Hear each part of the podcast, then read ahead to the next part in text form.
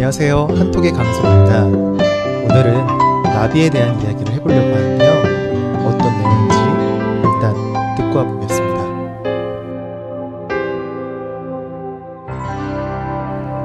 최근 한반도에 서식하는 나비의 개체수와 종류를 조사한 결과가 나왔다.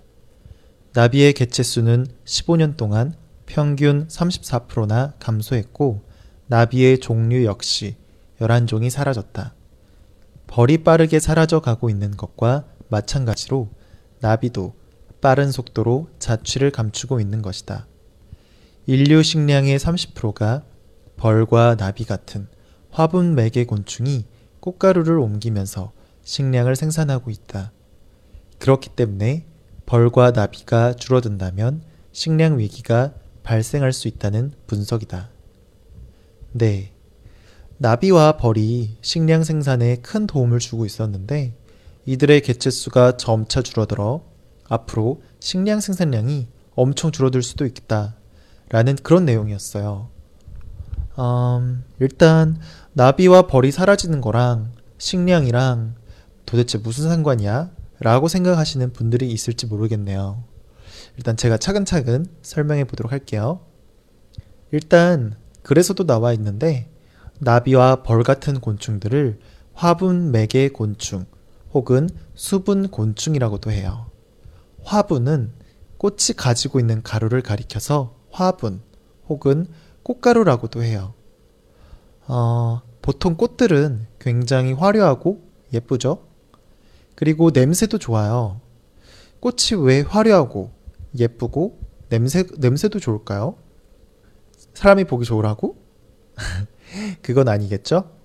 꽃이 화려하고 예쁘고 향기로운 이유는 벌과 나비 같은 곤충들을 유혹하기 위해서예요. 꽃은 스스로 번식하지 못하기 때문에 이렇게 곤충들을 부르는 거예요. 곤충들이 꿀을 먹는 그런 행동들을 하게 되면서 꽃들은 번식하게 되는 거죠. 어떻게요? 꽃에 있는 꽃 가루가 어, 벌들이나 혹은 나비 같은 그런 곤충들의 몸에 이렇게 달라붙어서 다른 꽃이나 꽃가루가 만나거나 혹은 이제 그 꽃 안에서 벌과 나비가 움직이면서 번식이 되는 거예요. 네. 어, 그래서, 그런데 만약에 이런 활동을 하는 곤충들, 그러니까 벌과 나비가 거의 대부분을 차지하고 있는데 얘네들이 줄어들게 된다면 그만큼 꽃들도 적게 번식한다는 거예요. 어, 그렇다면 꽃이 줄어드는 것이랑 인간의 식량이랑 무슨 상관이지? 라고 생각할 수 있는데요. 지구상에 있는 과일, 곡식들은 수분을 매개해야 되는 것들이 대부분이에요. 수분을 매개한다. 어, 앞에서도 이제 수분 곤충이라고 하면서 잠깐 또 이, 이야기를 했었는데요. 여기서 수분은 어, 물 이런 거가 아니라 어, 물이라는 의미도 있어요. 수분, 물의 기운이 있다라고 하면서 어, 수분이라는 말도 있는데 그거랑 이제 말 단어는 똑같아요. 하지만 좀 다른 의미가 있는데요. 어, 이거는 이제 꽃의 번식 활동을 말하는 거예요. 어, 직접적으로 하는 게 아니라 간접적으로 하는 거예요. 그러니까 벌이나 나비들이 대신해서 번식 활동을 해주니까 막 이제 꽃 꽃들 사이를 이제 돌아다니면서 꽃가루를 옮기고 그리고 그 안에서 꽃 안에 있는 꽃가루가 계속 이렇게 묻혀지면서 어, 번식 활동을 하게 도와주니까 벌과 나비들이 수분을 매개한다 라고 하는 거예요. 조금 어려운 표현이었어요. 하여튼 이런 매개 곤충인 벌이 점점 점점 줄어들고 있다는 건 예전부터 굉장히 많이 알려져 온 사실이에요. 미국에서는 작년에 꿀벌이 멸종될 수도 있다. 아예 없어질 수도 있다. 위험하다. 라고 멸종 위기라고 이제 이름을 붙여서 관리를 따로 하기도 했어요. 그런데 이제 지금까지 벌이 줄어든다라는 것에 대해서는 많은 자료가 나와 있었어요. 하지만 이제 나비에 대한 자료는 많이 안 나왔었거든요. 그런데 이번에 조사 결과 벌뿐만 아니라 나비도 그 개체수, 그러니까 나비의 전체 숫자가 줄어들고 있다. 그리고 나비들, 나비의 종류들도 어, 줄어들고 있어서 열한 종은 벌써 멸종이 되었다. 벌써 사라져 버렸다. 라는 그런 내용의 글이었어요. 사실 그냥 이렇게 글로만 보게 되면 아, 별 느낌이 별 느낌이 들지 않아요. 저도 그랬었거든요. 아 그냥 그렇구나. 아, 벌들이 많이 줄어드는구나. 환경이 오염되고 어, 도시가 많아지면서 자연이 파괴되고 온난화 현상 때문에 그런 거구나. 음 안타깝네. 라고 그냥 그렇게 생각했었어요. 그런데 이제 제가 한국에서 이제 어떤 이제 국립과학원에서 연구원으로 잠깐 일을 한 적이 있어요. 이제 그때 저는 거기서 벌과 관련된 연구를 하는 곳에서 일을 했었던 거예요.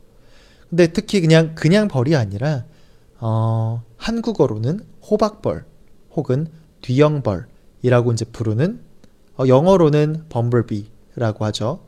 범블비 어, 많이 들어봤죠? 트랜스포머라는 영화에서도 범블비라는 이름의 차가 나오기도 하죠. 네. 아무튼 네, 보통의 이제 작은 벌보다 조금 이제 큰 벌을 이제 가리키는 말인데요. 이제 저는 거기서 그런 벌들을 굉장히 많이 사육하고 길러내는 곳에서 일을 했었어요. 왜 이 벌을 대량으로 사육하는 곳이 필요했었는지 사실 거기서 일하기 전까지는 몰랐었어요. 그런데 이제 그곳에서 일하면서 실제로 이제 벌들이 굉장히 많이 개체 수가 줄어들고 있고 그것 때문에 이제 농사를 짓는 분들이 크게 걱정을 많이 하는 것을 많이 보게 됐어요. 그래서 이제 어쩌기까지 했냐면 벌들을 대량 구매해서 이제 자신들이 이제 농사하는 곳에 풀어놓고 그런 이제 풀어놓는 그런 활동들까지도 하고 있었어요. 그리고 이런 게 굉장히 어 뭐 특이한 게 아니라 굉장히 많이 하고 있고 보편적인 거더라고요. 저는 사실 이제 그 전까지만 해도 아 그냥 농사의 일을 하게 되면 아 그냥 알아서 식물을 심고 비료를 주고 열매가 나면 열매를 수확해서 그래서 이제 팔면 되는 줄 알았는데 열매를 맺게 하기 위해서 벌들을 이제 다량으로 구매를 해서 풀어놓고 벌들이 수분 활동을 할 수 있게끔 어, 그렇게 유도를 하는 걸 보고서 아 굉장히 이 정도로 벌들이 많이 부족하고 그리고 벌의 역할이 굉장히 중요했구나라는 걸 알게 됐어요. 이제 제가 이제 거기서 특히 일했던 곳이 그냥 벌이 아니라 호박벌을 연구하는 곳이라고 했었잖아요. 근데 이 호박벌이 보통 벌보다 좀 크기 때문에 수분 매개 활동, 수분 활동을 하는 게 굉장히 효율이 매우 좋았어요. 그래서 이제 그 벌을 그냥 다른 작은 벌들보다 더 수분 활동이 더 잘 되니까 그런 벌을 이제 전문적으로 대량으로 사육하고 어떻게 하면 더 많이 자라게 하고 더 빨리 성장하게 하고 더 활발하게 행동하게 하고 그런지 그런 걸 이제 연구를 하고 있었던 거예요. 뭐 제가 오랫동안 일했던 것은 아니지만 그런 곳에서 이제 잠깐 일을 해보니까 아 확실히 아, 벌이 줄어들고 나비가 이제 줄어드는 게 아 진짜 큰 문제가 될 수도 있겠구나 싶었어요. 네, 잠깐 이제 제 이야기를 해봤는데요. 어, 그만큼 이제 벌이나 나비가 이제 줄어든다는 거가 굉장히 큰 이슈이고 우리가 먹는 것에 대해서 정말 큰 영향을 끼치고 있다라는 그런 걸 이제 제가 말씀드리기 위해서 잠깐 제 이야기를 해봤었어요. 네, 이제 다시 한번 이제 본문을 들어보면서 어떤 내용인지 이해해보는 시간 가져보도록 할게요. 최근 한반도에 서식하는 나비의 개체수와 종류를 조사한 결과가 나왔다. 나비의 개체수는 15년 동안 평균 34%나 감소했고 나비의 종류 역시 11종이 사라졌다. 벌이 빠르게 사라져 가고 있는 것과 마찬가지로 나비도 빠른 속도로 자취를 감추고 있는 것이다. 인류 식량의 30%가 벌과 나비 같은 화분 매개 곤충이 꽃가루를 옮기면서 식량을 생산하고 있다. 그렇기 때문에 벌과 나비가 줄어든다면 식량 위기가 발생할 수 있다는 분석이다. 최근 한반도에 서식하는 나비의 개체수와 종류를 조사한 결과가 나왔다. 나비의 개체수는 15년 동안 평균 34%나 감소했고, 나비의 종류 역시 11종이 사라졌다. 벌이 빠르게 사라져가고 있는 것과 마찬가지로 나비도 빠른 속도로 자취를 감추고 있는 것이다. 인류 식량의 30%가 벌과 나비 같은 화분 매개 곤충이 꽃가루를 옮기면서 식량을 생산하고 있다. 그렇기 때문에 벌과 나비가 줄어든다면 식량 위기가 발생할 수 있다는 분석이다. 네.